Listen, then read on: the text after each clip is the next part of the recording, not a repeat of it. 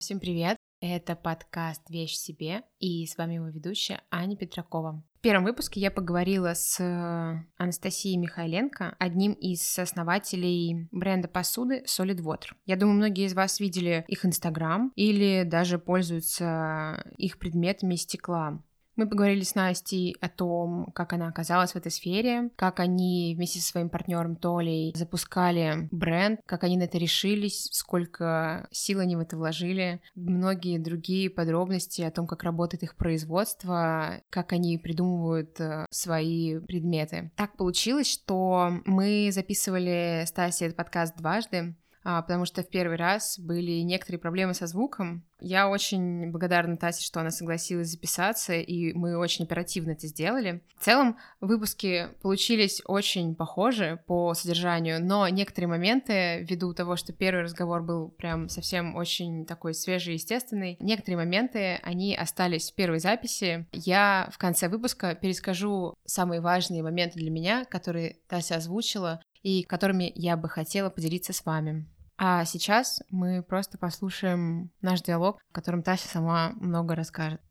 Привет, Тася. Спасибо, что ты согласилась на запись подкаста. Ты можешь начать рассказывать с того, что как вообще ты и э, твой партнер Толя оказались в этой области, то есть как вы начали вообще работать со стеклом, потому что это не самая такая, скорее, более специфичная область, в которой так просто, кажется, нельзя оказаться. Да, это очень распространенный к нам вопрос. Э, это очень часто ну, интересует людей, и вполне логично, потому что все пытаются понять, как этим можно начать заниматься. На самом деле так получилось, что я уже практически полжизни занимаюсь именно работой со стеклом. Все началось в Академии барона Штиглица, МУХа, то есть простонародье это вуз в Петербурге, который готовил, ну и готовит, э, можно сказать, мастеров и художников. Туда я попала в 16 лет очень рано, то есть без всяких профподготовки, без колледжей. Экстренно проходила эту подготовку параллельно со школой, э, так получилось. Ну и училась, и ходила на курсы там 7 дней в неделю, чтобы попасть в МУХу. Я очень поздно просто поняла, что я хочу идти в художественный вуз. В этот момент уже все обычно лет как пять рисуют в всяких художках, там, а я, ну... Ну, кстати, я точно так же, да, я не ходила в художку,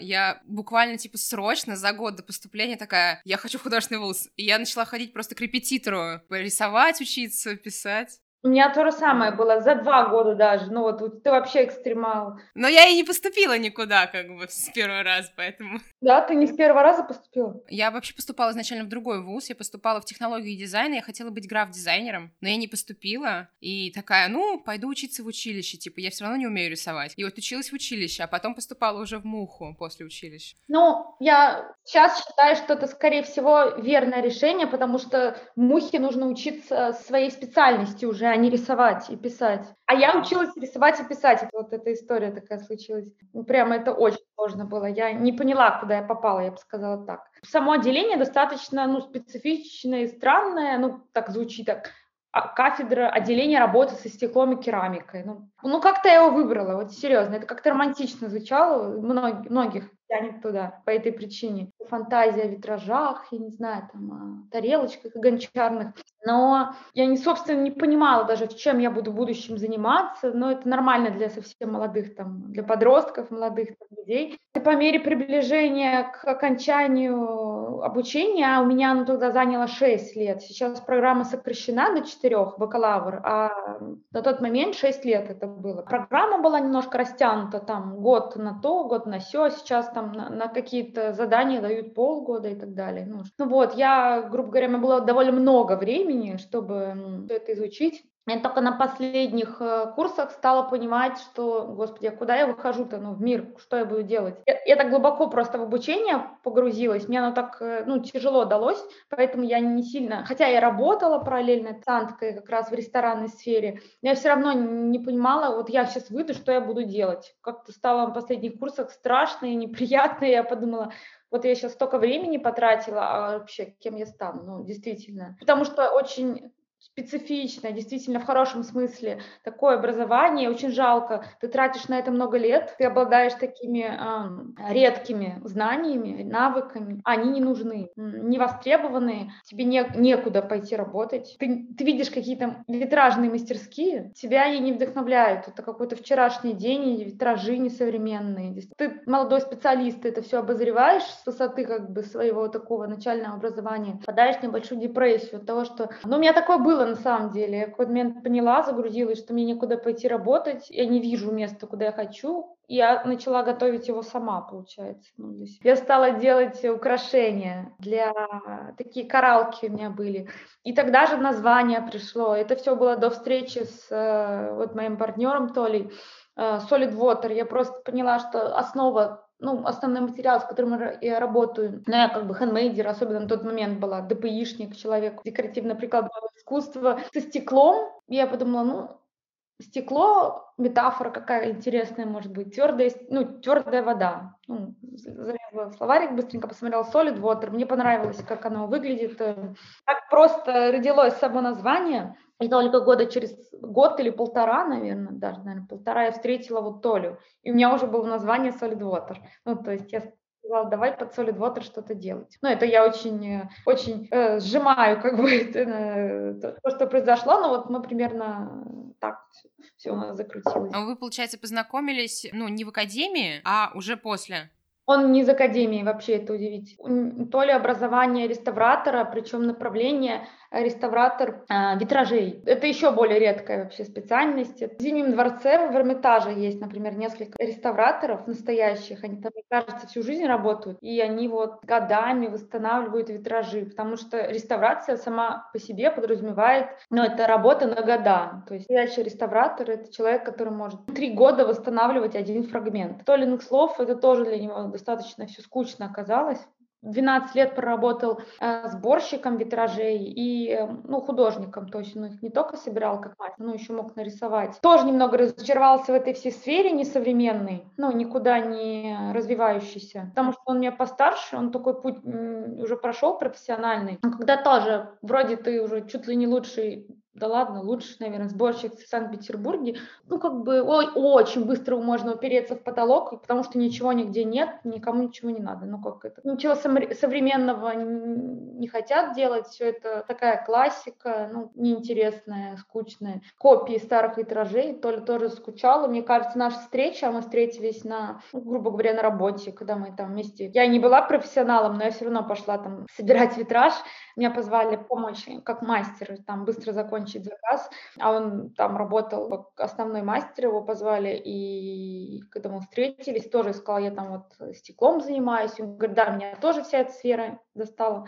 Мы, ну, как-то вот на этих соображениях стали сначала парой, если честно, а потом э, стали делать, ну, сразу же буквально, просто открыли Solid Water. Ну, потому что у, у двух было сильное желание вот реализоваться в профессии. Мы как бы нашли друг друга. Можно. Да, такой творческий союз получился. И получается, вот вы решили открыть Solid Water, и, может быть, тогда ты расскажешь, с чего вы начинали, и что вы делали в начале, как вы пришли вообще к тому, что вы делаете сейчас, через что вы пришли.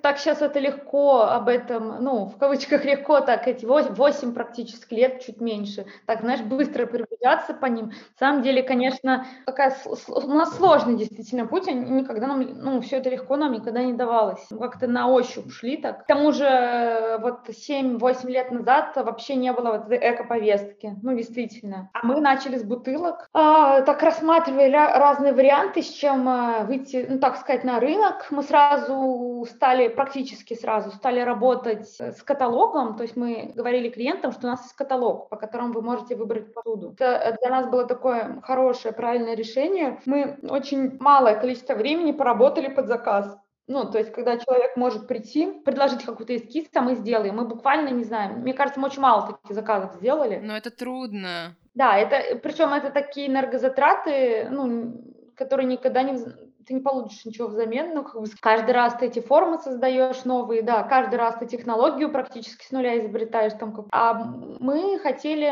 тренироваться и делать качественно, ну, какой-то определенный линейку продукции. Мы понимали, что сделав э, одну тарелку тысячу раз, мы точно, будет всегда качественная, красивая, одинаковая. Мне нравится, что у нас в этом совпадает такой взгляд на то, что мы делаем. Первая наша коллекция — это изделия из винных бутылок. А, их мы брали из разных-разных мест, на самом деле. Даже первый такой кластер, куда мы приходили, тайга на Дворцовой. Она была на самом деле действительно в Петербурге одна из первых таких Э, классных мест, и в них при входе стояли баки со стеклом. И мы туда еще там вручную приходили, набивали киевские сумки бутылками и уходили оттуда. Ну, прям такие пешком там шли по Дворцовой набережной до Васильевского острова. Мы даже такси тогда не ездили, я помню, такую совсем на себе все тащили.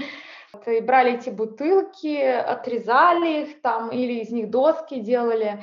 Мне кажется, что у нас сразу был какой-то запрос на чистый дизайн, не, не превращаться в ярмарку мастеров, не превращаться... Хотя нас, кстати, очень туда склоняли и просили какие-то странные вещи сделать. Мы стали выкладывать первые фотографии в Инстаграм, еще куда-то в Фейсбук.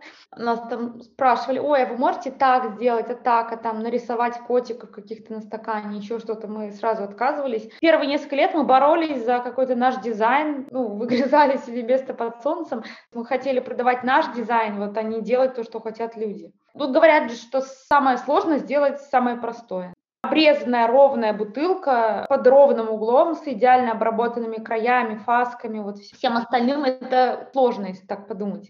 И вот мы просто, ну, не сказать приучали, ну, наверное, какую-то аудиторию, которая еще с этим, кстати, не встречалась. А мы это не придумали, если честно. Я, это, это не наша придумка была, это в Европе этим уже 20 лет занимается, в Америке, мне кажется, 40. Большая часть техники, кстати, по работе со стеклом, она производится большое количество, не больше, но много, в Америке, потому что это у них очень развито она просто такой, как лидер в этом плане. Ну, Китай, понятно, там тоже много всего есть. Италия тоже есть, но достаточно дорого привезти в Россию. Но вот мы где-то балансируем между этих трех стран.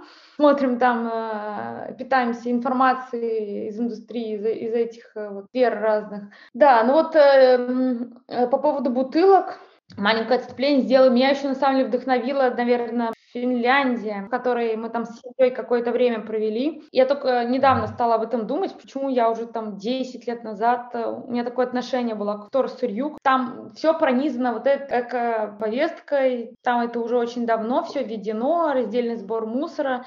Не могу сказать, что я из страха все это делала, то, что штраф можно получить.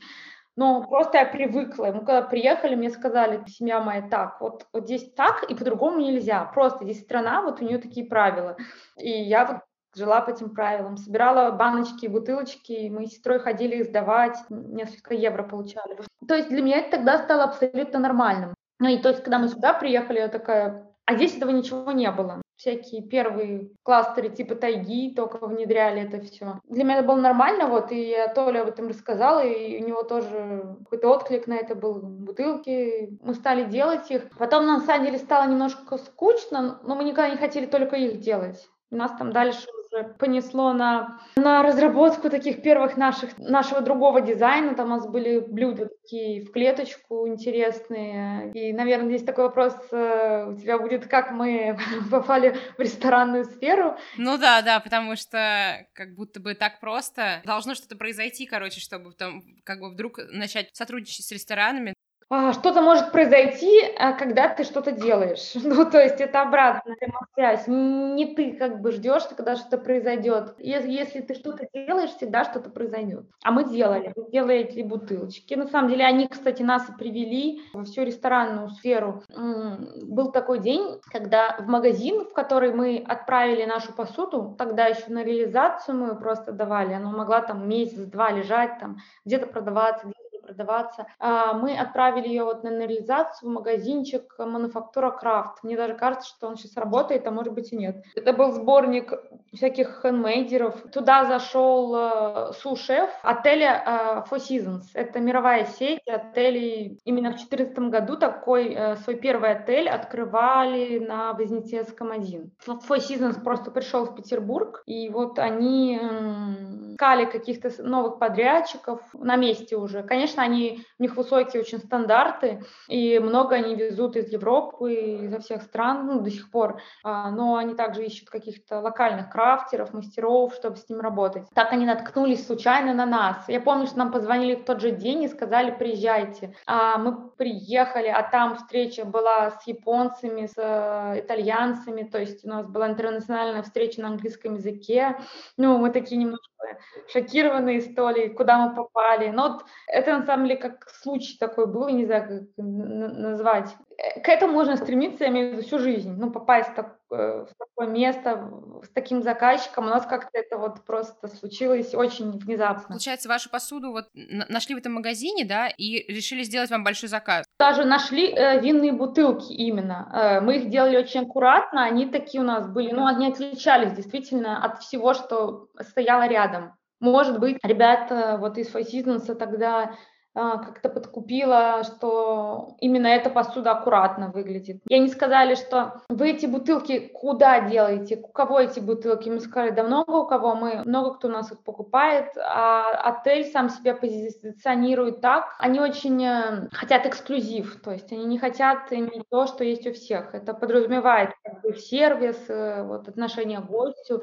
Мне сказали, так, понятно, значит, это у вас типа как э, на поток поставленное. Ну, на тот момент поток поток, чтобы ты понимал, это там, не знаю, 50 бутылок в месяц, это что-то было типа потоком, я имею в виду. Дальше у нас, на самом деле, хороший разговор состоялся с командой, с а, шефом, бренд-шефом отелей. Нам удалось, посчастливилось с ним познакомиться. Ровно он нам сделал первый заказ. На самом деле он очень открытый, э, в хорошем смысле а, доверяет людям. И мне кажется, мы такие два хендмейдера были. Нам дали заказ, и я не уточнила, что мы можем 4 тарелочки делать всего лишь. У нас печка была на 4 тарелочки. А заказ был большой. Вроде бы надо было испугаться такому заказу, сказать, не-не, мы его не сделаем, вы что. Но у нас такой аферизм здоровый ну, присутствует. И, конечно, я знала, что такое Four Seasons, и понимала, что если мы сейчас сделаем этот заказ, то это нас сильно-сильно продвинет. Повторюсь, таких заказов некоторые ждут годами вообще. У нас такой шанс, я назову это шансом, выпал на тот момент. Забегая вперед, могу сказать, что мы на нем не то, что не заработали, мы вложили много своих денег, которые я не понимаю, откуда мы вообще тогда еще зарабатывали там,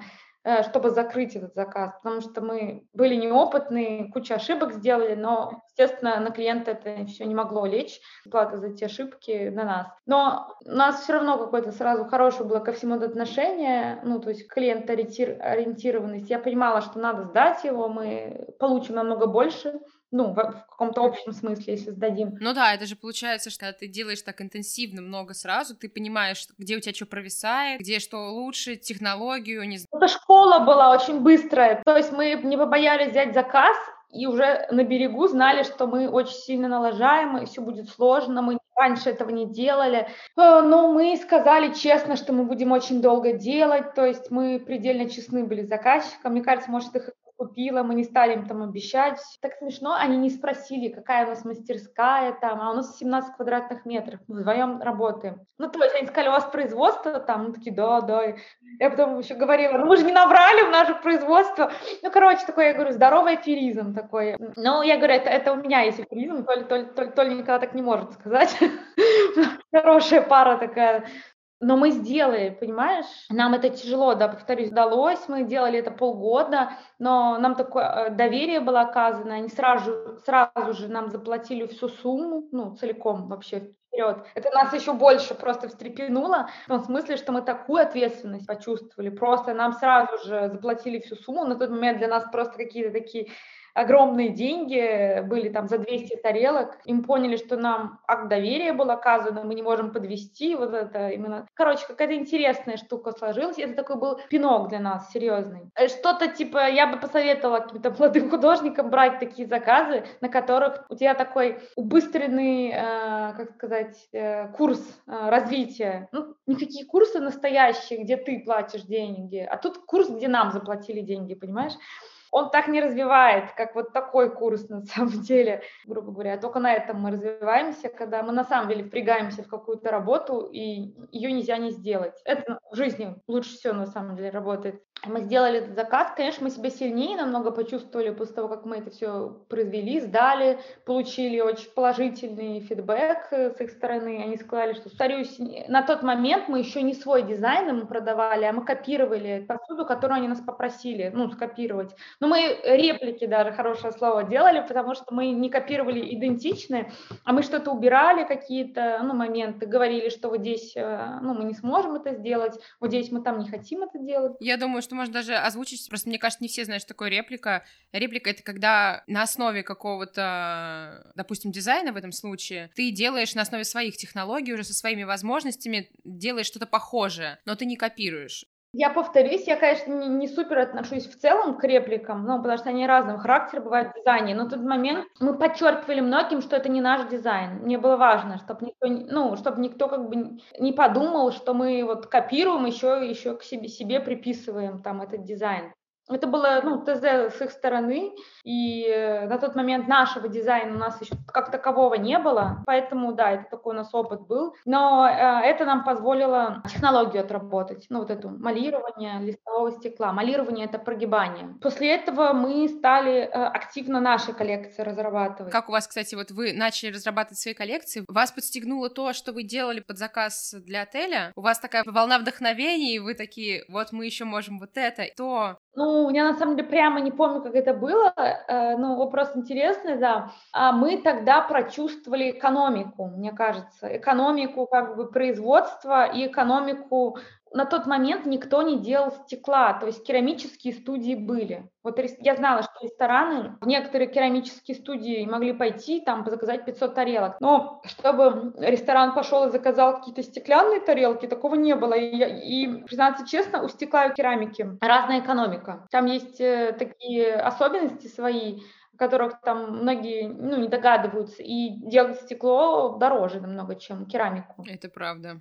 Вот это то, что плоская печь, где 20 тарелок, а в такую же печь в керамике 200 влезет тарелок. Ну, я условно говорю, обжиг 20 или 200 тарелок. Но это особенности, да, о которых там можно очень долго раз, э, разговаривать, и не все сразу поймут, о чем я говорю, это надо вот наглядно э, на технике показывать. Мы очень долго вот э, с экономикой разбирались. Стал вопрос, что мы э, начинаем конкурировать э, с керамикой, потому что вообще ну, любая посуда, можно сказать, наш конкурент э, в хорошем смысле мы стали, вот исследования сразу стали проводить, потому что, как сказать, ресторан, он может потратить э, деньги и на стол, и на посуду, и на стул, и на светильник, и как бы по идее мы должны его убедить, что на нашу посуду надо потратить деньги. Ну, убедить, я имею в виду, Э, дизайном, каталогом, и мы поняли, что мы не можем вообще конкурировать с керамикой, мы не можем по этим же ценам продаваться, ну не можем просто, значит, нам надо классный дизайн делать. Мы прямо ответили себе на этот вопрос, что нет, мы никогда по цене керамики, ну, не сможем, мы тогда просто будем даже не в ноль работать, а в минус. Мы сделали упор на какие-то интересные формы, которых просто нет. Ну, то есть, э, если шеф ресторан хочет выделяться, значит, ему нужно что-то интересное, какую-то подачу, чтобы клиент дальше к нему, как объяснить, нам надо помочь ресторану привлечь клиентов. То есть нам надо дать им такую посуду, на которую клиенты скажут, вау-вау, какая подача, какой крутой ресторан, какие они все необычные.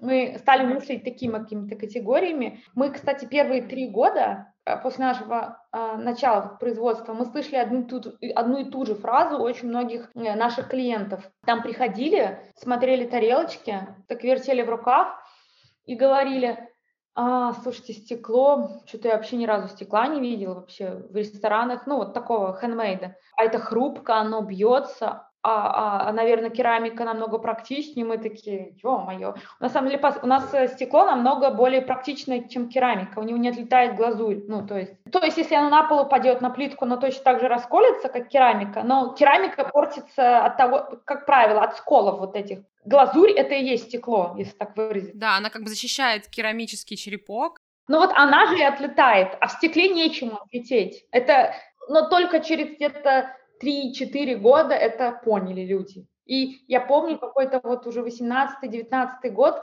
когда а, нашими клиентами уже вот был, ну, Four Seasons, Coca-Cola ресторан, у нас дальше был заказ, я стала уже просто говорить, ну, слушайте, народ, у нас фасизм стал нашим постоянным заказчиком, у нас мы реально с хорошими ресторанами работаем, они наши постоянные заказчики, я говорю, они не жалуются. И вот так вот нас просто в какой-то момент перестали спрашивать. И люди привыкли к тому, что handmade стекло тоже существует, его реально не было. Я не про бутылки, я вот про посуду нашу, всю остальную. Полы разные, тарелки сервировочные. Мы, мы так протаранили эту сферу, действительно, именно в Петербурге, в России. Вы все равно предлагали вот то, что вы придумали, или так получилось, что к вам обращались, и вы как-то где-то на стыке находились, что вы понимали, что нужно заказчику, вы что-то придумывали, и вот появлялись какие-то формы, которые вы используете до сих пор?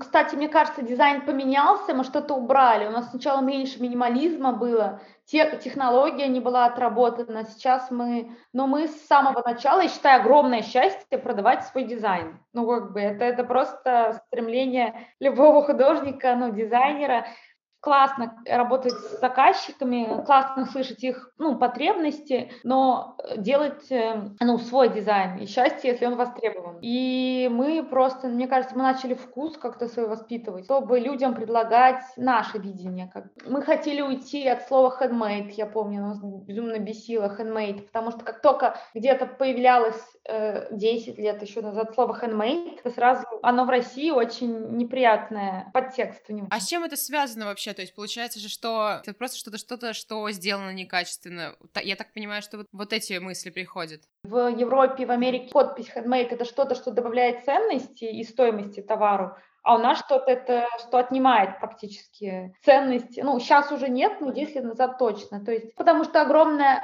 обилие мастеров, которые отсутствие навыков выдают за хендмейд. Криво-косо — это вот зато с душой, но это неправда, если честно. Криво-косо может быть за, заложено в дизайне, действительно. Ну, ну, надо стараться, я не знаю, как объяснить. Не надо себя оправдывать тем, что ты там не можешь аккуратно что-то сделать. И поэтому люди так это все воспринимали. Хендмейд пренебрежительно к этому относились. И мы долго с этим боролись, что мы тоже handmade. Ну, нас на самом деле до сих пор э, спрашивают иногда, где мы покупаем посуду, там спрашивают, что, вы перепродаете ее, ну, то есть где? Не, я говорю, это Solid Water мы делаем вот за стенкой у нас. На офис и производство прям одна дверь разделяет, стеклянная. Люди такие, да, хорошо. Но как бы я вижу, да, говорит, но где вы ее делаете? Или в смысле, где вы покупаете? Я говорю, не покупаем ее нигде, мы ее делаем. Он говорит, так аккуратно, ну, в плане, нет, так, ну, это не, ну, как бы вручную так не делают. Я говорю, я говорю, мы вам не врем. Ну, действительно, у нас так э, ча- часто раньше говорили. Ну, я, я вижу, это для меня положительный отклик какой-то, что мы все равно заметны на рынке с нашим дизайном. Но у нас такая технология, на самом деле, она нас ограничивает в дизайне. Вот технология прогибания листового стекла. Мы не выдуваем стекло. У нас есть технологические ограничения, причем серьезные. Еще же получается, что ну, вы ограничены технологией, но я так понимаю, что очень часто многие люди, даже которые хотят работать со стеклом, их ограничивает еще э, стоимость материала. И большая часть материала, который относится к стеклу, то есть какое-то цветное стекло, какие-то разные классные итальянские, американские стекла, они как бы не попадают в категорию материала, которым ты можешь пользоваться вот так для создания каких-то простых предметов. Это отдельная история тоже. Мне кажется, стоит себе задавать какие-то рамки. Рамки — это ограничения, это, по сути, нормально. И мы уже работаем с более други, дорогим материалом. Там априори стоимость изделия, конечная стоимость, ну, не может быть низкой. Тарелки порядка 8, там, 10 тысяч. Потому что стекло стоит, ну, я условно говорю, 2-3 тысячи. Просто кусок стекла там. Да, это просто вот стоимость, по которой мы, ты покупаешь ее в специальном магазине. С этим, ну, ничего не сделать. Но мне кажется, нам просто надо об этом рассказывать, и я не вижу этого на рынке. Люди боятся таких материалов, ну, некоторые мастера вообще не верят, что такое купят. А мне кажется, ну, у меня нет такой сильной боязни, что это не купят. Я, наоборот, хочу сделать так, чтобы люди купили. Ну, преподнести это все так, чтобы люди сказали, господи, ну, наконец-то это хоть кто-то стал это делать, понимаешь? Просто интересно, что у нас в каталоге лучше всего покупаются самые дорогие изделия. То, что на фоне того, что мы э, производим, мы видим, э, что именно такие всякие необычные позиции, сложные в изготовлении, а у людей вызывают э, ну, классные такие эмоции. А мне кажется, их боятся делать на самом деле. Ну, многие мастера, вот с оглядкой на то, что это не купят. Ну, вот у нас так повелось, знаешь, ну, зачем делать, да это никто не купит, ну, типа, дорого. Я не говорю не про всех, естественно, но про многих, как бы, вот в индустрии. Я, мы как-то не стремимся подешевле сделать, если Понятно, мы не берем самые дорогие материалы, но кажется, что пытаться совсем слепить из э, низкопробных, совсем отстойных материалов что-то невероятное, но это как-то неуважительно к клиенту, я не знаю, как объяснить. Мы выбрали для себя такой пул материалов, которые, я бы сказала, наверное, средние, выше, ну вот на рынке представленных материалов, но вот видим, что никто до сих пор не делает дорого и качественно. Ну да, я просто думаю, что очень многие просто боятся как раз-таки вот этого порога входа, потому что, с одной стороны, это же ты не можешь взять открыть стекольную мастерскую такой, вот хочу стекольную мастерскую, взял и открыл. Потому что очень высокий порог и технологические какие-то сложности, и материалы тоже непростые. И я думаю, что из-за этого пока рынок такой очень э, маленький. Кстати, это тоже такая тема интересная. Но я не считаю, что это хорошо, когда рынок такой маленький. Кто-то боится своих конкурентов и говорит часто, что это хорошо там, если, или, или, что нет конкурентов, или как-то о них отзывается там э, не очень.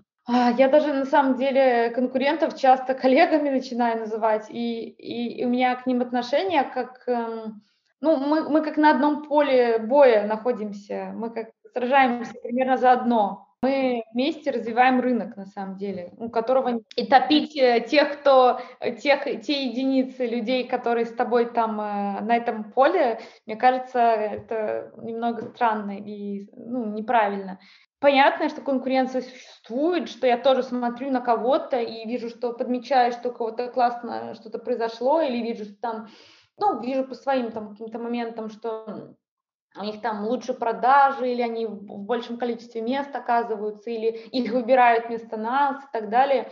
Конечно, я о чем-то могу задуматься и подумать там, какие их сильные стороны, за что нас там берут. Но в целом, в общем, мне кажется супер, что есть там другие студии, керамические, мастерские, стекольные, есть какие-то небольшие все-таки, которым ребята делают.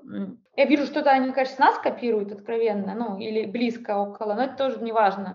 Они там пытаются свой стиль э, нести, э, пытаются делать все по-своему. Я понимаю, насколько это сложно, насколько они молодцы, и лучше бы, чтобы этих людей побольше было, потому что именно эти люди будут э, клиенту ну, доносить эту культуру, рассказывать о предметах, можно уже будет выбирать, кого получше, кого похуже. Вообще так рынок растет, когда себя, как сказать, чтобы ты рос, у тебя должны быть конкуренты, ты должен улучшать свое качество, ты там в чем-то должен ну, уменьшаться, ну, ну где можно это. Конкуренция позволяет э, расти бизнесом. Когда ее нет, это плохо. Я считаю, у нас ее практически нет. И все сосредоточено там в Москве, Петербурге, в Екатеринбурге еще очень много брендов каких-то, ну, интересных, я все слышу часто. Ну, а так все такое немного сырое. У нас огромная страна, классное наследие, ну, советское, с точки зрения вот этих, э, наследия, я имею в виду, по производствам разным, инженерам, которые на них работали. Как-то я не вижу, чтобы этих людей было много, которые воссоздают заводы, мастерские, делают э, производство. Я иногда радуюсь, когда слышу там какие-то интервью, там какой-то завод заново заработал, где-то кто-то успел произвести что-то или это моя любимая тема, тоже одна из э, культура производства на самом деле, то что она у нас ну потерялась, немножко развалилась э, вместе с Советским Союзом. Ну это история, да, но когда что-то разваливается, надо иногда это заново просто собрать. Это, кстати, легче, наверное, чем поменять, заново как бы собрать из руин. Я прямо иногда со своими там коллегами из других производств об этом говорю. И да, у всех одна и та же история. Они переучивают э, людей с каким-то средним образованием, просто людей без опыта учат. Ну, где достать мастера по работе со стеклом? Где достать хорошего токаря? Они есть, я знаю, мы сами там работаем с несколькими. Но а, на, на такие профессии сейчас не идут как-то это не модно, не в тренде. Ну да, но просто далее. еще про эти же Хотя профессии. зря. Я, я, например, э, не знала, что токарь это что-то классное, ну, в смысле, что это редкая и классная профессия, в плане, она нужна очень, и специалистов этих нет. Я узнала это только когда училась в академии, типа, потому что все такие, я вот, ну, я тебе рассказывала, да, что я ездила на практику на завод, и что там все специалисты, которые работают на этом заводе, они тоже все уже, ну, они средний возраст, да, либо пожилые уже люди, а новых там почти не появляется. Как бы непонятно, типа, насколько этот оплачивается такой редкий труд хорошо, или не оплачивается он, и почему это никому не интересно, или просто, может, про это никто не знает. Короче, очень много вопросов на самом деле к этому.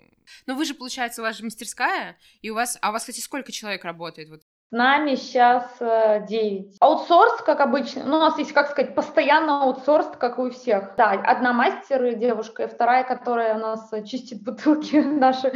Они сами постоянно, девочки, ну, э, периодически делают свою работу, когда нету, как сказать, основного коллектива на месте, чтобы не толпиться, чтобы нам всем было комфортно. Это плюс к 9 людям. Ну, то есть еще. Ну и как у всех людей у нас есть там бухгалтер, э, ну, постоянный, кто у нас? Ну, мы сотрудничаем там с дизайнерами, с фотографами, ну, то есть на постоянной основе, ну, это как, это команда, но всего вместе, если взять, э, с кем мы постоянно работаем, я не знаю, мне кажется, 15, 4 мастера постоянных, э, и нам не хватает, нам нужно еще двух. Вот мы же уже какое-то время прямо двух, ну мы их тяжело подбираем. Мы прямо, знаешь, так, ну, отзываются люди, не то, что к нам никто не хочет идти, такого нет, ну, совсем. все мы на фоне того, что существует на рынке, мы там у людей вызываем какие-то положительные эмоции, они там сайт наш видят и понимают, что, ну, у нас на сайте есть история о нас, что мы там с 2014 года работаем, ну, а что мы там не мастерская, которая сегодня есть работа, завтра нет работы, мы все-таки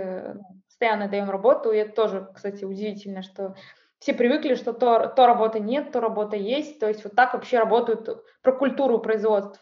То, что сотрудники на многих э, производствах э, то там платят зарплату, то не платят зарплату, а в мастерских то есть работа, то нет работы. Ну, тоже, я считаю, это странное отношение к команде, к своей. Как доверие какое-то к тебе может быть, когда ты в любой момент можешь свою команду как, ну, распустить. Мы раньше брали людей без опыта работы, их э, э, очень учили прямо с нуля. Но в какой-то момент поняли, что все-таки есть такие лакмусовые бумажки, по которым мы все-таки отслеживаем. Мы уже поняли, каких людей как бы легче научить, и какие-то базовые все-таки навыки у них должны быть, потому что совсем людей без опыта, это, конечно, нам дороже. Короче, это очень затратно обратная история. Мы уже м, поняли такие вот моменты, на которые надо обращать внимание, по которым мы можем определить скорость обучаемости человека, э, какие-то у него базовые навыки. Это и нам, и людям помогает, ну, как бы быстрее влиться, и, кстати, работает. А команду мы не так давно стали свою собирать, постоянную. А, я тоже уже рассказывала, что у нас первое время были, мы называли так, ну, это были помощники, люди такие, а, это, это не были люди осведомленные, даже а, им, им вроде и не хотелось знать, что вообще происходит в целом, все процессы. Они там делали два-три процесса каких-то, там стояли, точили одну детальку или стояли там а, а мы не чувствовали себя там такими компетентными, чтобы взять и сделать целую команду. Ну, у нас был, мы свой, свой путь какой-то прошли нормальный. Мы думали сначала, то, как бы, кто к нам пойдет работать, мы такие маленькие, Потом мы начали создавать какую-то более-менее адекватную инфраструктуру, чтобы людям было комфортно работать. То есть, что нужна столовая зона, придевалка, ну, передевалка, какой-то офис, ну, людям где-то надо работать. Никто не хочет в грязных помещениях каких-то темных сидеть, э, непонятных. Мы вот этим занялись на самом деле, чтобы пригласить команду и всем было комфортно работать, чтобы люди у нас хотели работать и долго оставались подолгу, ну, как бы какие-то нормальные условия предложить. Вот, мы после этого там переехали, сделали ремонт какой-то и сделал... Ну, вот, и после этого мы уже поняли, что и нам, и людям будет в этом всем комфортно, и да, у нас образовалась команда, кто-то с нами уже ну, достаточно долго работает, вторичном, да еще мастеров мы их так это очень э, медленно приглашаем. Бывает, не срабатываются люди, да. Э, приходят, э, я это называю, не все понимают, куда они попадают. Э, мы у нас в вакансии часто написано, ну, описано задачи, которые надо выполнять. И многим кажется это очень романтично на самом деле. Ну, вот производство посуды, да, мастерская, я не знаю, ну, у нас действительно краси большие окна, ну, много больших окон на производстве, оно светлое, но все равно это такое вот, людям кажется, я сижу там с музыком, с чайком, что-то такое, ну, нет, мы не так работаем, у нас э, строгие регламенты, у нас тайминг, э, ну, как бы есть техкарты, то есть вот всякое такое. Конечно, люди приходят, иногда офигевают от э, темпа, То есть э, его поддерживает вся команда, и надо туда вливаться, и надо уметь коммуницировать с командой, ну, потому что иначе это не производство, иначе это мастерская. А у нас э, скорее даже по внутренним каким-то регламентам мы производство. У нас повторяющиеся одни и те же, ну, происходят действия, люди работают в команде. Ну да, кто-то приходит, э, понимает, что, господи, куда я попал, я думал, все будет спокойно, тихо, я буду сидеть музыкой и чайком в углу. Мы говорим, ну нет. Ну, и, ну, таких не очень много, но да, мы спокойно как бы расходимся с благодарностью, э, все выходят и говорят, господи, как круто у вас здесь, но я просто, типа, не успеваю за вами, и мы говорим, ну, жаль. И берем таких да, живчиков, людей, которые это все нравится, которые сами не любят там сидеть. Такие подходящие нам по энергии, по какому-то психологическому складу. А получается, кто у вас вообще занимается вот, ну, воспитанием производства, команды? Кто папа производства или мама? Толя у нас папа на производстве. Мы тоже долго как бы э, шли, мы, мы так меняли немного тактику, мы собеседуем, нет, конечно, вдвоем, потому что я я с одной стороны на людей смотрю, Толя с другой. Я намного больше с людьми в целом общаюсь, чем Толя. Здесь только я. А, ну, мне нужно на человека посмотреть, мне нужно послушать, что он говорит. Э, я даже такое скажу, мне важен, я что-то иногда считываю в тембре голоса человека. Я как-то, ну, я чем-то другим слушаю, я не могу объяснить. Э, как-то, ну, я людей чувствую, в целом так считываю.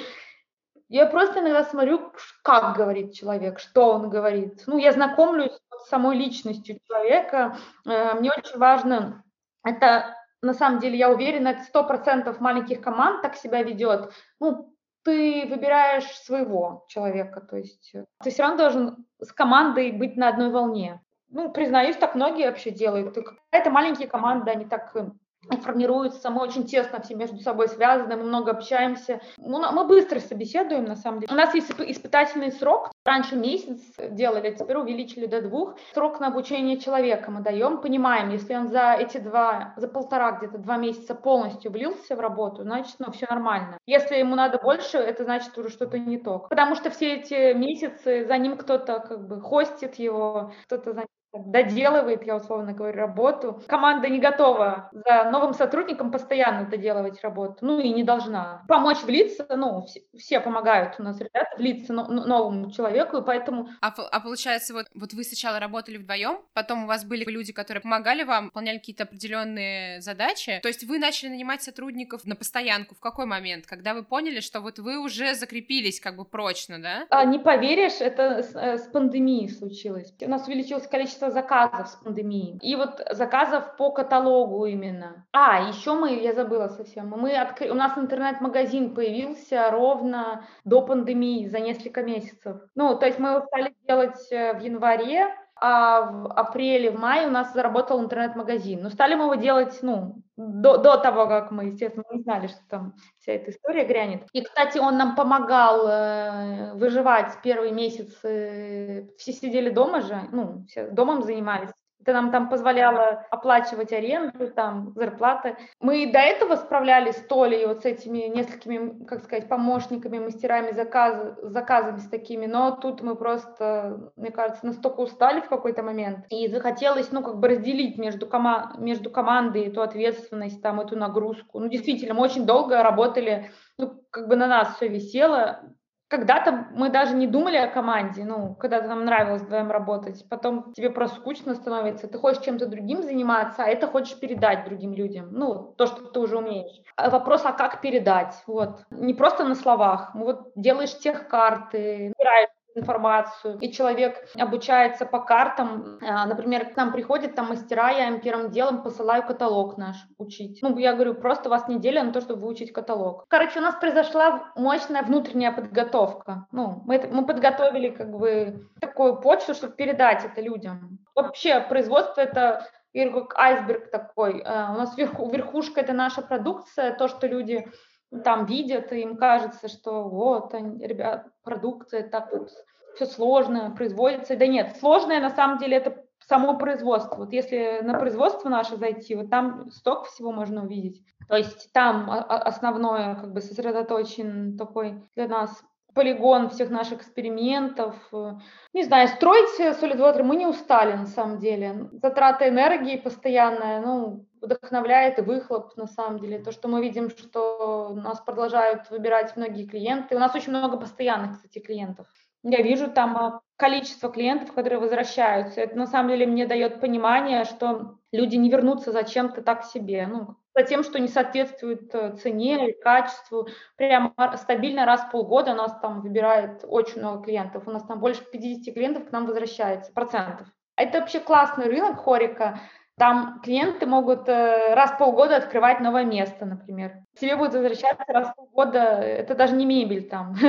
Хорика, да, интересно вообще. Это ресторанная сфера, она такая очень подвижная, живая, Иногда у владельцев много ресторанов, мы даже не знаем, что они там между собой связаны, рестораны. Люб, люблю вообще эту сферу. Я, я бы сказала, очень оптимистичная сфера. Там такие оптимисты работают. Одно закрыл место, другое открыл. Ну вот, все такое очень быстро, подвижно, люди такие легкие в каком-то смысле на подъем. Ну, а может быть, ты тогда сейчас расскажешь про то, как вообще устроена вот у вас работа в плане придумывания новых коллекций, и кто там за что отвечает, технологию как отрабатываете? У нас э, коллекции, ну, вот в целом Толя у нас их э, создает, но я только недавно стала туда лезть. Мы в целом разделили наши обязанности. Толя за производство отвечает, я за общение с клиентами, за ну, маркетинг, но в какой-то момент мы стали лезть в сферы друг друга. Не всегда это нормально заканчивалось, а, но мы научились как-то уважительно относиться к работе друг друга и стали допускать друг друга в эти сферы. Я стала каким-то дизайном заниматься чуть-чуть, а Толя маркетингом, но в основном дизайн весь это Толя. Мы все-таки производители, поэтому в этом тоже есть сложность. Мы и придумываем, и производим. И мы не придумаем того, что не произведем. То есть мы сознательно ограничили себя своим производством. Ну, что касается стекла. Дерево мы делаем у наших друзей, подрядчиков. Там а, это тоже ограничено база все техническая. Ну, короче, это два разных типа работы, когда не ты делаешь, а когда ты делаешь свой дизайн два интересных пути на самом деле. Иногда лучше не знать, как это делается, э, потому что тебе это должно производство рассказать. Ну, то есть дизайнер делает какой-то эскиз, чертеж, там, не знаю, проект, несет его к производителю, подбирает себе правильного производителя и делает ровно то, как бы, что он хочет делать. А мы сначала как бы думаем о наших возможностях, эм, а потом все это производим. Могу кратко описать, как производство, как придумка происходит от э, первых эскизов до воплощения. Происходит сначала ну, эскизы, первую форму а, вручную, как, это как матрица называется, Толя, как правило, делает. Или мы уже привлекаем а, ребят, э, керамистов, они нам, ну, как а, вытачивают модели по нашим эскизам точным, по техническим. Дальше, ну, понятно, материал подбираем, имеющийся, новый, там, экспериментируем. Первый образец, на котором мы можем увидеть его и потом доработать его. А, какой-то небольшой краш-тест, а иногда большой краш-тест, это очень важно.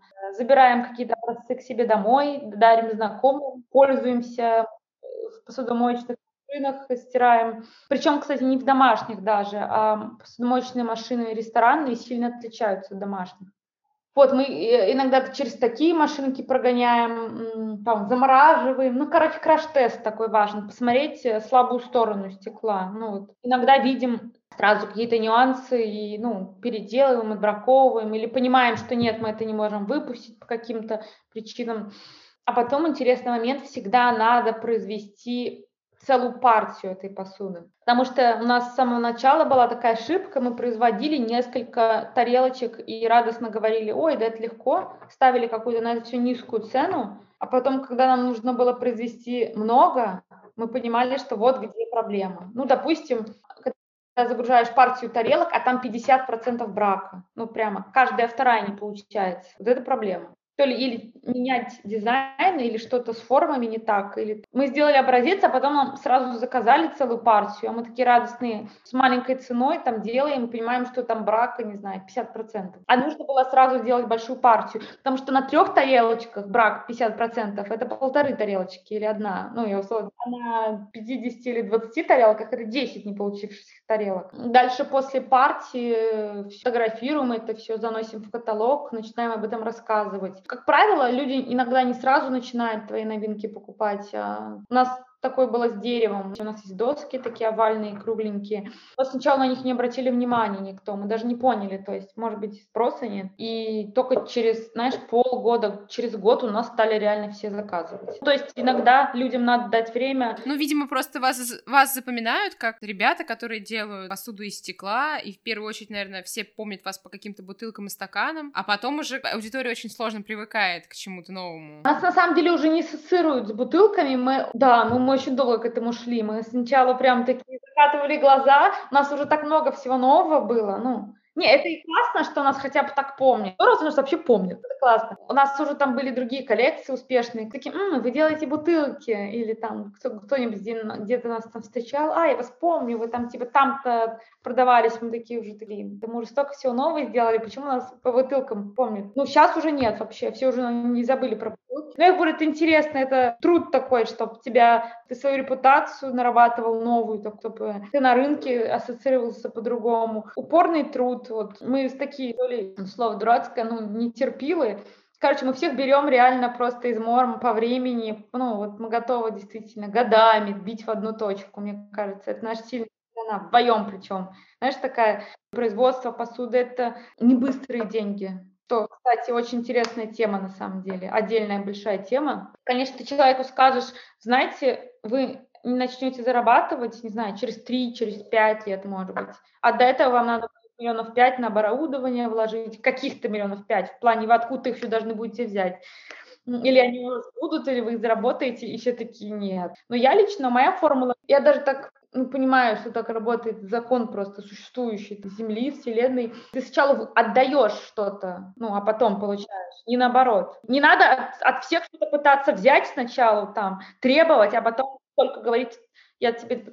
Это ко всему относится на самом деле. Ну а вы вот, получается, когда только-только открыли Solid Water, оборудование же стекольное, оно очень дорогое, и, ну, вас, вас это не останавливало? До сих пор останавливает, у нас есть даже бюджет на оборудование. Мечтаем о WaterJet, а он стоит около 5 миллионов. Прям это такие цифры квартиры, типа там однушки. Наша первая-первая печка, мы купили ее, заняв деньги у трех бабушек. У Толиных родителей и у двух бабушек. Ого. В 2014 году, по-моему, было 1100. Что мы заняли деньги, нам их никто не дал, в плане подарил, мы их заняли. Пришли к, к родственникам с бизнес-проектом, так сказать. Нас на самом деле поддержали, кто-то не очень. Нет, у меня, у меня невероятная семья, у меня такие тоже все позитивные, все очень. Это, нет, это поддерживает на самом деле очень сильно. По-настоящему, то есть не... И на их, конечно, оптимизме мы тоже очень вырулили, то есть нас поддерживали. Друзья там, все вот это тоже, да, супер, у вас получится, ничего себе, вы что-то стали делать. Ну, знаешь, когда у тебя есть успехи, все за тебя радуются, все хотят дружить с тобой. Когда ты еще только начинаешь, как бы, ну, люди на тебя смотрят, все такие, как бы непонятно, что еще у тебя будет, постою, посмотрю в сторонке. Поэтому, конечно, мне ценны все эти люди и комьюнити, родственники, которые меня тогда поддержали и э, придали уверенности. Мы купили эту печечку, а потом еще и станок, уже, кстати, по-моему, заработанные деньги от вот этого Four Seasons. Станок, кстати, и печь, и станок, вот эти все, это нам все собирали местные инженеры, токари и рукодельники. То есть это не были готовые станки какие-то? О готовых станках даже не шла речь, это другие суммы вообще. Ну, и возвращаясь к культуре производства, мы выбираем на самом деле инженеров. Ну, я их могу инженерами, наверное, назвать. Например, они даже делают эскизы, я не знаю, кстати, программы, в которые они делают, ну, наверное, это не 3D Max, такие совсем-совсем только что две недели назад заказали станок, и нам токарь а, прислал классный эскиз. То есть мы принесли это реально на бумажке карандашом нарисованное, а он через два дня прислал мне прям нам с такой 3D вообще, объемный такой. Мы такие, вау. Ну, в плане, я считаю, это, это и есть отчасти культура тоже производства, не только это, но вот общение с клиентами посредством, у тебя есть ИП, у тебя есть, ну, вот, реквизиты, ты можешь прислать себе счет, выставить. Это все должно так быть. Это культурно, все можно законодательно закрепить. Эти станки, да, мы первые сделали, деньги потом отдали бабушкам. Первое время мы работали просто в ноль. Вот мне, мне кажется, за аренду и за еду. Ну, остальное что-то чуть-чуть материалы, и мы отдавали. Когда обороты повысились, мы уже что-то сами смогли э, себе купить. Оборудование это в каком-то смысле вложение, все равно оно устаревает, его надо чинить. Э, такая вся подвижная экономика, об этом надо знать, помнить. Ну, это с годами вырабатывается, вот это просто какое-то понимание, баланс твоего развития. Мы же не только на оборудование тратим, есть маркетинг, там, не знаю, создание упаковки, дизайн. Это же все действительно тоже дорого. Ну, мы с профессионалами работаем. Э, визуальный стиль, там, я не знаю, логотип. Вообще первый логотип нарисовала моя младшая сестра. Она графический дизайнер, на самом деле, очень хороший. Но наш первый логотип нарисовала она, классно на самом деле нарисовала, она помогла цвета подобрать. Э, вот это наш синий понтон. Это было прямо в самом-самом начале вообще, вот это первый наш год существования. То есть на самом деле много, много кто поучаствовал из семьи, из моей, становления Solid Water. Интересно вообще, на самом деле, как это работает, потому что, мне кажется, когда это такая штука, которая сразу не окупается, э, поедает кучу денег, сил. Я помню, например, в академии все обрезают бутылки, потому что ты их используешь как стаканы там для кистей, для оборудования, для какого-то. Я представляю себе этот процесс. Я не понимаю экономику, чтобы что-то сделать, в итоге развить это в производство. Ты говоришь, я не понимаю. Я думаю, ты наоборот понимаешь и офигеваешь от этого. Слушай, ну ты же в этой сфере сфере ты очень много общаешься с этими людьми, ты работаешь в такой прекрасной организации, общаешься с ребятами, и ты понимаешь, что на самом деле очень похоже у многих людей бэкграунд, вот этот, э, как они начинали. А если немножко от производства уйти и просто каких-то вещах, которые драйвит э, и тебя ведет. Просто это какое-то удовлетворение от э, работы. Ну, оно же не в деньгах вообще не может исчисляться, я не знаю, как это бить. Но ты понимаешь, что ты на правильном пути, даже если это какая-то интуиция, что ли. Ты понимаешь, что ты все правильно делаешь. И даже если это сейчас э, не приносит тебе деньги, на тебя еще никто не обратил внимания, у тебя все равно есть какое-то ощущение, что это правильно, это тебя удовлетворяет, тебе сил придает. Короче, у нас были, у нас была энергия все это вынести, если так выразиться, потому что мы получали удовольствие. Сидя грязные, без денег, э, на получивший там первый заказ или какой-нибудь заказ, который мы в ноль сделали, типа супер для нас, понимаешь? Ну, конечно, разные этапы были, там, упадничество, что надо это все закрыть, и мы не можем там дальше это все производить. Мы, кстати, много говорим о производстве, на самом деле в какой-то момент маркетинг выходит на первый план. То есть произвести это одно, а не продать это абсолютно другое. Но надо работать и над тем, и над тем. Потому что Человек может, конечно, все просто тебя взять, весь технологический процесс, но создать вот эту оболочку, донести до людей ценность, правильно это подать, рассказать, ну, это другая история абсолютно. Над этим точно так же надо работать. Это также огромный талант, ну, вот этим всем заниматься. С развитием новые проблемы, если так выразиться, образуются. Кому-то кажется, что просто достаточно делать хорошо, ну нет. Достаточно правильных партнеров-подрядчиков привлекать, качество с которым ты будешь контент делать, который тебе там будут продвигать. Это такая пирамида гигантская. Вот твой талант привлечь всю эту, создать всю эту пирамиду. А, а производство это как... У кого-то его вообще может не быть, во-первых, начну с этого. У нас она есть, и, конечно, сверху мы все продолжаем надстраивать, надстраивать эту, ну, как бы, историю с, с пиаром, с каким-то... Ну, у нас не очень сознательный пиар, мы больше так чисто целенаправленно очень мало чего делаем. Ну, а, как сказать, о нас говорят и нами заинтересованы просто из-за того, что мы, как бы наш продукт в каком-то смысле сам себя продает. Мы там, не знаю, совсем немножко балуемся рекламой в Инстаграме, еще чем-то. Мы не надо это делать, но мы времени не хватает. Я говорю, это все такая интуитивная история на самом деле. Это с самого начала, получается, не была так чисто коммерческой А сейчас мы, ну, переделываем это. Ну, мы, мы сейчас в таком интересном этапе перехода из мастерской к бренду. А вот что, кстати, для тебя вот это вот, когда вы просто мастерская, делает какие-то вещи, допустим, это можно назвать handmade, а в какой-то момент вы становитесь брендом, который вот, ну, несет какой-то стиль, считываемая какая-то идентика у этого бренда. В какой момент вот вы поняли, что вы готовы к этому, и в какой момент вот вы себя так уже начали позиционировать? Или вы с самого начала так себя чувствовали, что вы, вы стремитесь уже к этому? Мы с самого начала, конечно, как бы задумались об этом, но мы недооценили, сколько у нас времени займет э, построение вот базы вот этой производства, выработка технологий. Реально это больше пяти лет это заняло. Ну, то есть мы, понятно, мы не теряли время за эти пять лет. Мы не сидели ровно и только там на попе и занимались э, производством. Нет, мы, мы задумались об этом, понимали, что даже если мы мастерская, но без логотипа никуда, вообще без названия, это брендинг получается. Нет, у нас довольно быстро мы стали говорить о каких-то наших ценностях, которые хочется транслировать. Ну, потому что они были. Потом мы поняли, что мы хотим рассказывать, почему мы это делаем. Нам скучно с самого начала просто делать предметы. Мы сразу думаем, что этими вещами должны пользоваться. Это меня вдохновляет как бы работать. Для просто, чтобы эту вещь где-то кто-то положил и не знал, что с ней сделать, мне кажется, это грустно. В моем понимании должны с э, предметами взаимодействовать обязательно. Они тогда живут. Тогда это и есть как бы посуда. А тарелка, в которой неудобно, из которой есть,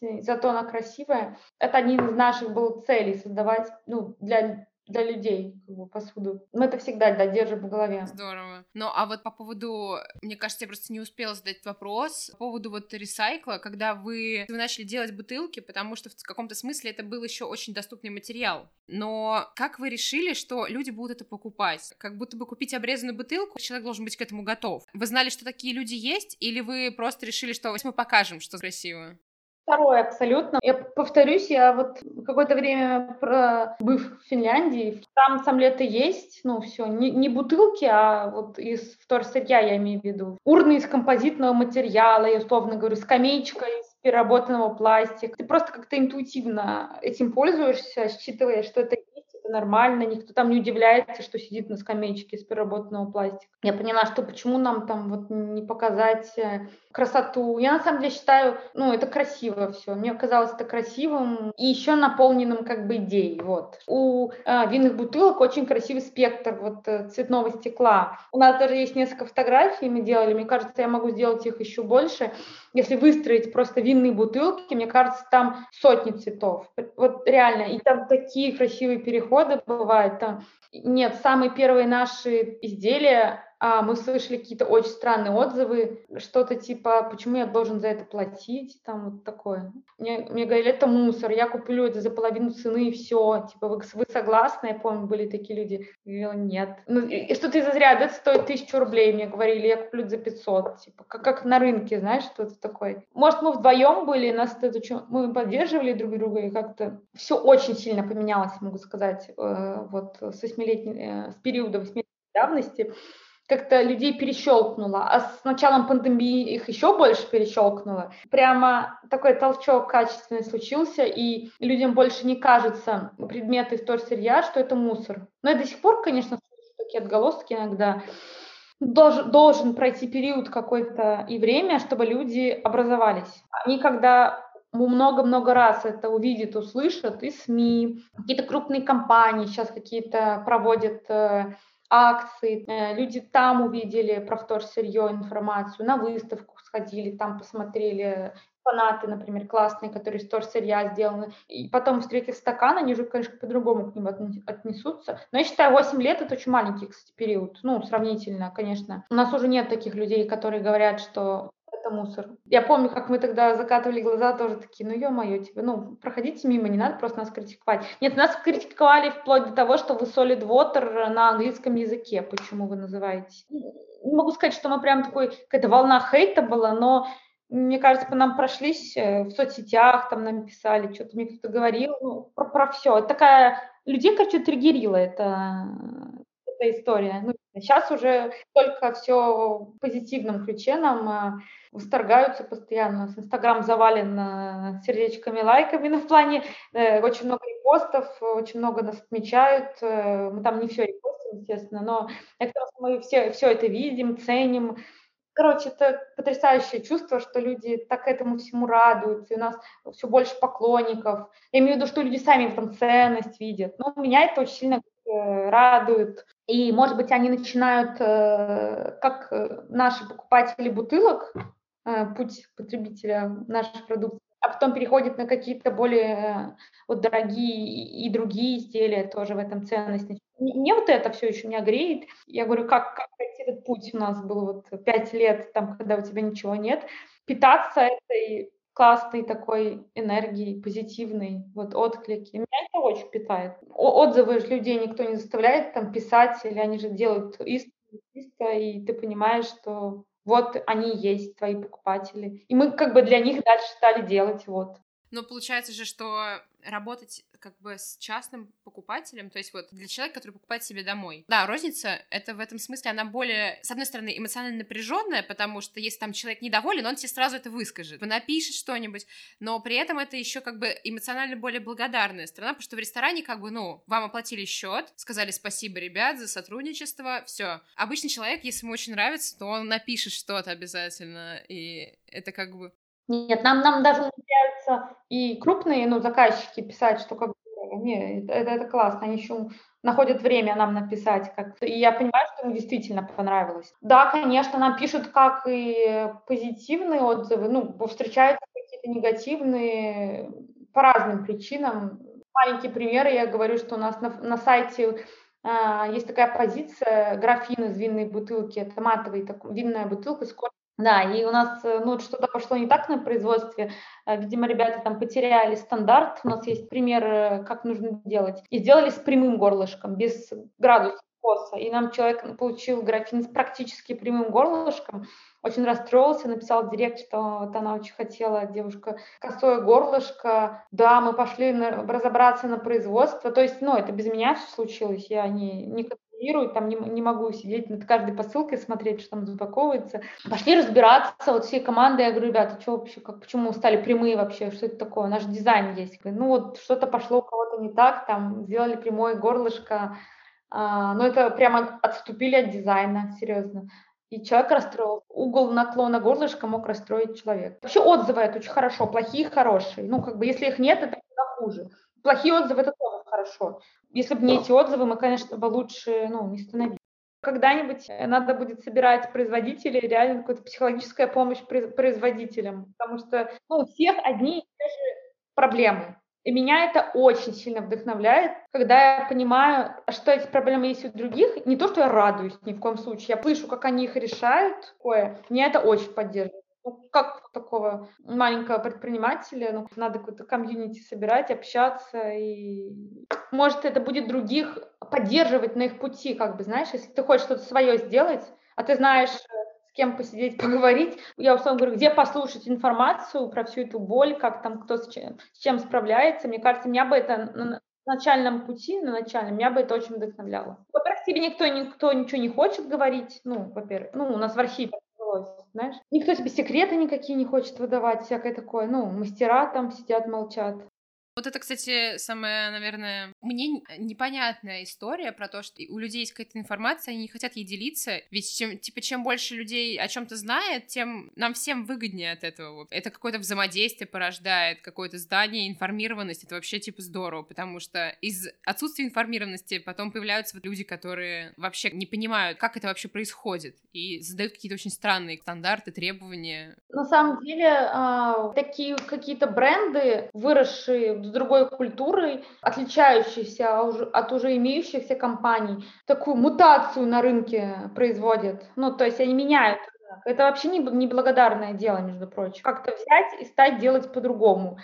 Это может быть и маркер того, что компании, на которые обрушивается много негативного внимания, это означает, что вы просто все делаете по-другому. Может быть, не знаю, да рынок не насыщенный, все. Просто люди идут к единственным или там одним из тех, кто на виду классным ребятам. То есть нет такого, что ты не можешь пойти еще к 20 классным. Ну, нету еще 20 классных. Поэтому у людей происходит вот этот, ну, ломка, а почему вы не сделаете? Они знают, что им больше никто не сделает. Ну, как бы жалко, что их просто нет, когда их везде куча классных в Европе реально перенасыщение рынка просто. Там очень много всяких студий, производителей, маленьких, больших. А тут нету. И это вызывает у людей расстройство. С одной стороны, ты иногда хочешь что-то вот под себя сделать, да, это, для этого нужны какие-то мастера и какие-то вот люди, которые работают с индивидуальными заказами. А бренд — это же как бы бренд, ты берешь у него то, что он тебе предлагает. Ты не можешь заставить его сделать что-то или обвинить в том, что он что-то не делает. Ну, то есть это какое-то воспитание покупателей в том числе. Вот в моем понимании это лечится годами работы. Вот просто ты закрепляешь свое место под солнцем, ну вот, чтобы сказать через пять лет, а я, а я уже 10 лет на рынке, я не знаю. Многие удивляются, что мы там 7 лет на рынке. Типа даже отношение меняется. Значит, вы что-то, все-таки опыт какой-то имеете, вы прошли путь. Конечно, вообще интересно, как это все будет развиваться, но учитывая еще, как бы, в принципе, не самое стабильное положение России, как бы сейчас. Аня, это вообще отдельная история. Прямо, мне кажется, то ли возраст, то ли что-то. Я такая прямо об этом задумалась. Э, ну, в это положение наше, в таком шатком стране, где мы живем. Я, меня прямо это немножко меня это волнует. Я люблю как бы Россию, я люблю страну. История вообще у нас сложная, люди хорошие. Наш клиент это средний класс. Это люди там 30 плюс, кто дома свои оформляют. По идее, весь этот контингент э, очень, очень стремится, стремится из России вообще так по-хорошему уехать. Я не знаю, что будет действительно. Остается просто как будто бы делать то, что ты можешь делать. Мне кажется, единственный выход. И что плохое, типа, оно никогда не бывает вечно. Я задумываюсь тоже об этом, на самом деле. Ну, и Толя задумывается, мы вдвоем э, иногда, конечно, приунываем от всего, что слышим. Этот момент я еще думала, когда я там э, ездила, мы пока не выставляемся ни на каких международных э, выставках. Я ездила с выставки, знакомилась там, кто-то меня спрашивал о чем-то, я там в Хельсинки, во Франкфурт. И, и я в какой-то момент поняла, мне как-то даже приятно говорить, что я из Санкт-Петербурга, что я там делаю вот э, что-то в Санкт-Петербурге. Как будто я им рассказывала о том, что, знаете, ну в России вот существует креативный класс, производители, мы что-то пытаемся делать, мы делаем, иногда это очень хорошо делаем, у нас есть нормальные дизайнеры, ну и мне еще приятно осознавать, что вот мы из Санкт-Петербурга, и люди благодаря этому, может, говорят, круто, и в России такое тоже есть. И вот все, кто что-то делает классное в России, мне кажется, они все имидж России немножко, конечно, улучшают. Спасибо тебе за беседу. Спасибо, что поделилась вообще всем, что происходило с вашей компанией и как вы развивались. Может быть, мы через какое-то время поговорим, Толя к нам присоединится. Я надеюсь, э, он у тебя будет очень успешный и, ну, такой будет положен классный старт всему. Класс. Ну тогда все, тогда прощаемся. Да, все. Как я уже сказала, мы записываем этот подкаст со второго раза, и в ходе беседы, разумеется, я очень концентрируюсь на диалоге, и какие-то моменты, которые мы обсуждали с Тасей в первый раз, не прозвучали в беседе во второй раз. И я бы хотела как раз озвучить одну идею, которую Тася озвучила в нашем первом с ней диалоге. Она рассказала такую интересную историю, что она ходила в больницу, и там спросили место, где она работает. И Тася сказала, что этот вопрос ее ввел в ступор. Она не могла сказать, где она работает, потому что она не относится к этому как к работе, она относится к этому как к делу своей жизни. И мне очень понравилось это различие, которое она провела между работой и делом жизни. Это такая штука, которую ты делаешь не для денег в первую очередь, ты просто делаешь ее, потому что вот это твое дело. Ты умеешь это делать, и ты делаешь его хорошо. И это очень, ну, не знаю, мне кажется, что это очень какая-то вдохновляющая история, и я рада, что она чувствует это именно так. Также я задавала ей такой вопрос про когда они начинали, они руководствовались каким-то анализом или это было просто чистое желание что-то делать самостоятельно? То есть зачем это все было начато? И Тася тоже ответила очень интересный этот вопрос. Она сказала, что мы просто это делали, потому что нам хотелось что-то делать. Мы знали, что мы умеем работать с этим материалом, и мы просто начали с ним работать. Разумеется, мы не думали, кому нужно, мы не подстраивались под кого-то, мы просто делали вот то, что мы придумывали. И что весь секрет как раз-таки в этом. Ты просто делай, и это всегда кому-то будет нужно, тебе обязательно кто-то обратит внимание. Не нужно лишний раз усложнять это, ты просто берешь и делаешь, и это иногда самое важное. Вот, я надеюсь, что я правильно пересказала Настины слова, потому что эти две идеи мне очень понравились. Это какие-то очень ценные вещи, которые я хотела, захотела спасти из первой записи, которая не получилась. А ссылка на Инстаграм Solid Water и на мой Инстаграм будет в описании этого выпуска. Все вопросы и предложения вы можете писать мне. Я буду очень рада обратной связи. Также я буду рада, если этот выпуск вам понравится, и вы поделитесь им со своими друзьями и в ваших соцсетях. Спасибо большое, что были с нами, и всем пока.